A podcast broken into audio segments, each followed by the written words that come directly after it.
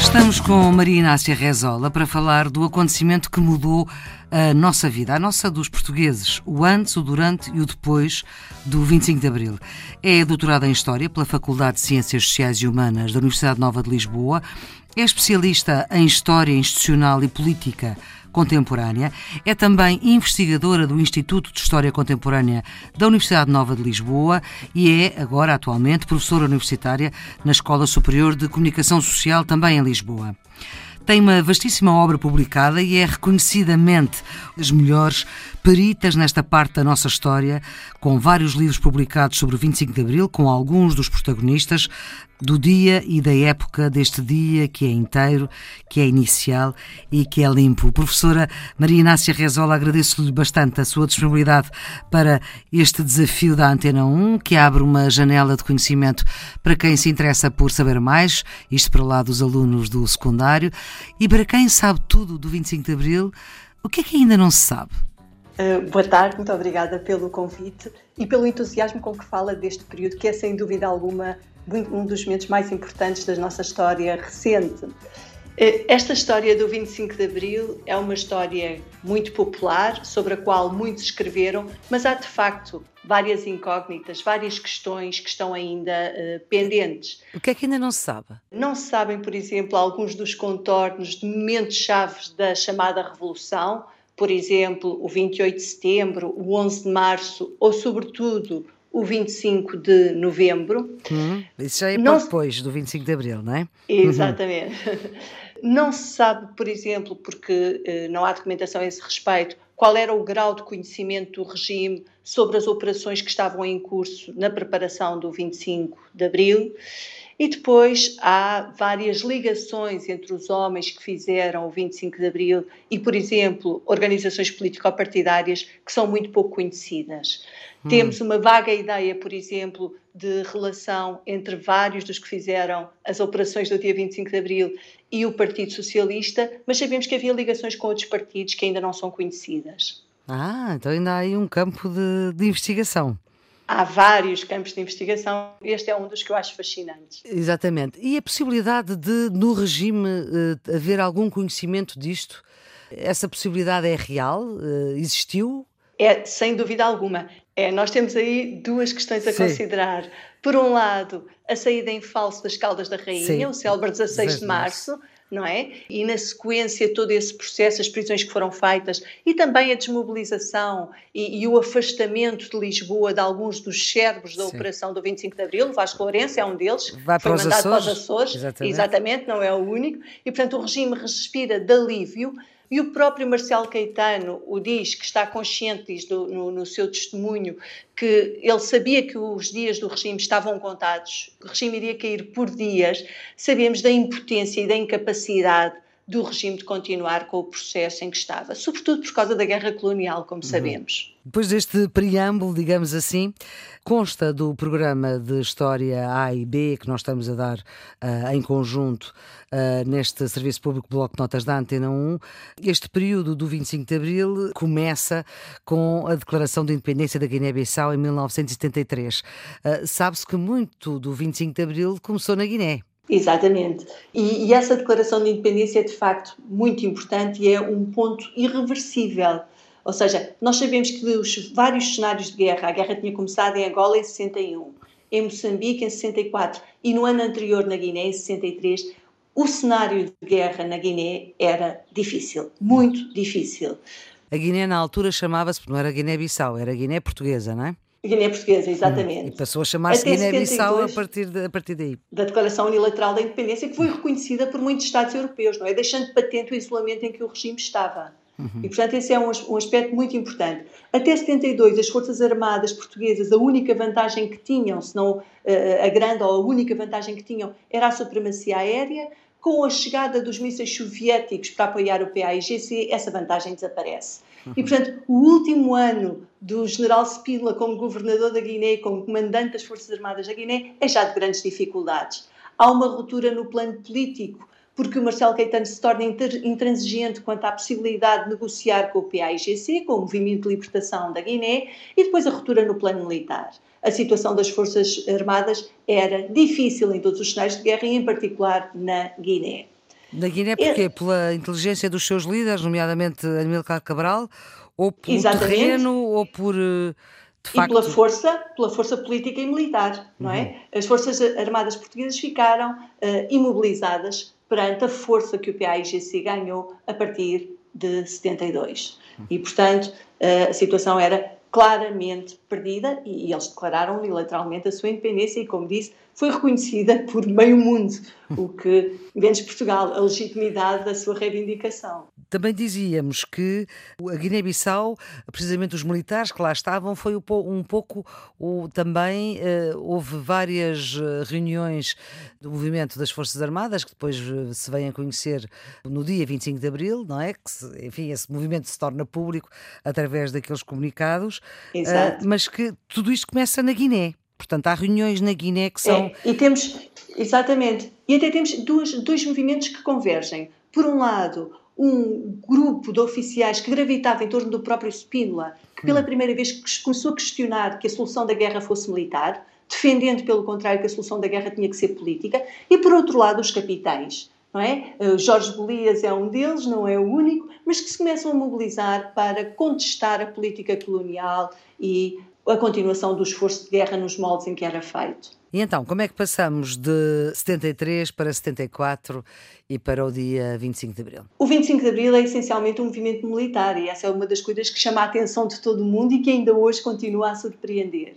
Até aqui nós estávamos habituados a ver os militares a fazer golpes como o Pinochet, não é? Que foi para instaurar ditaduras musculadas. Aqui os capitães vão propor-se de roubar Aliás, coincidiu, ditadura. não é? No Pinochet Exatamente. coincidiu. Exatamente.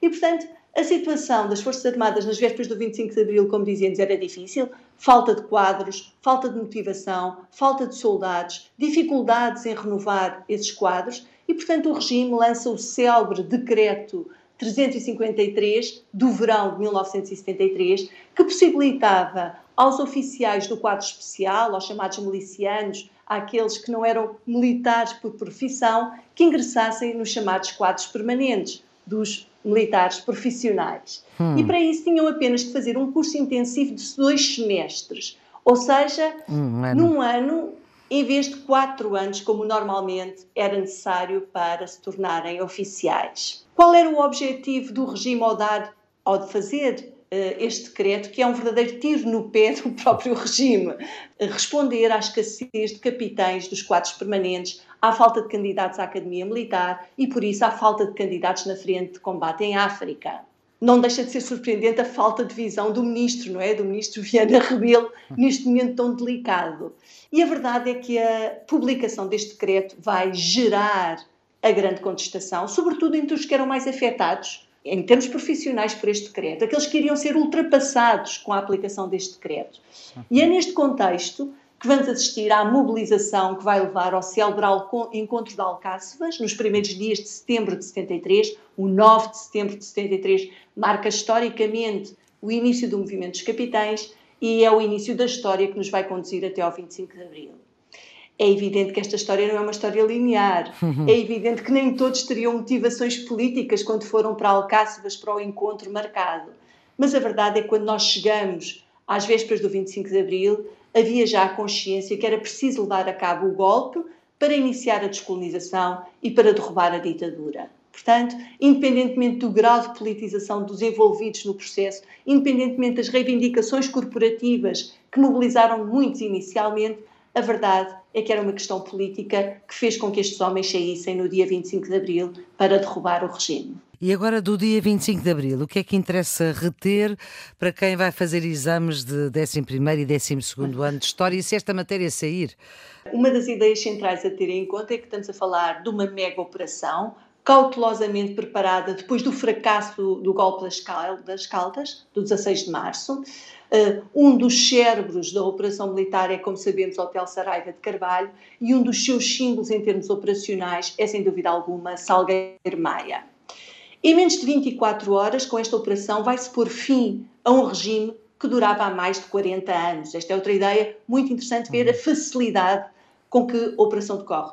Note-se, não foi tudo, eh, não, é, não era tudo previsivelmente fácil. Eh, claro. Aqueles que saíram na madrugada do dia 24 não sabiam se voltariam a ver as suas famílias. Mas a verdade é que as coisas correram muitíssimo bem. Note-se ainda, porque estamos a falar na rádio, que os meios de comunicação social eram centros-chave no plano de operações. Foi pela rádio que se transmitiram as senhas para desencadear as operações. Perguntei mim, quis saber de nós, mas o mar não me traz tua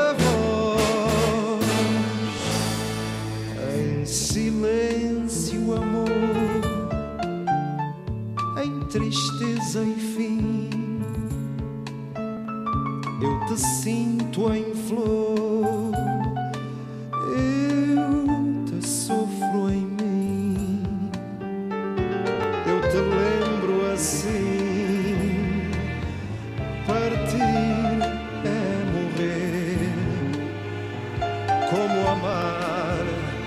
é ganhar e perder. Note-se ainda, porque estamos a falar na rádio, que os meios de comunicação social eram centros-chave no plano de operações. Foi pela rádio que se transmitiram as senhas para desencadear as operações, primeiro aos microfones da Rádio Renascença, dando o mote uh, para que os soldados começassem a mobilizar-se, e depois o início, através da senha Grândola Vila Morena, começam efetivamente as operações. No Rádio Clube Português. No Rádio Clube Português. A outra, a outra senha era o E Depois do Adeus, do Paulo de Carvalho. do Adeus. A canção do festival, não é? Que tinha Exatamente. ganho o festival nesse ano. Exatamente. E por isso não levantaria suspeitas, não é? Exatamente. Grândola Vila Morena, terra da fraternidade o povo é quem mais ordena dentro de ti a cidade. Dentro de ti a cidade. O povo é quem mais ordena.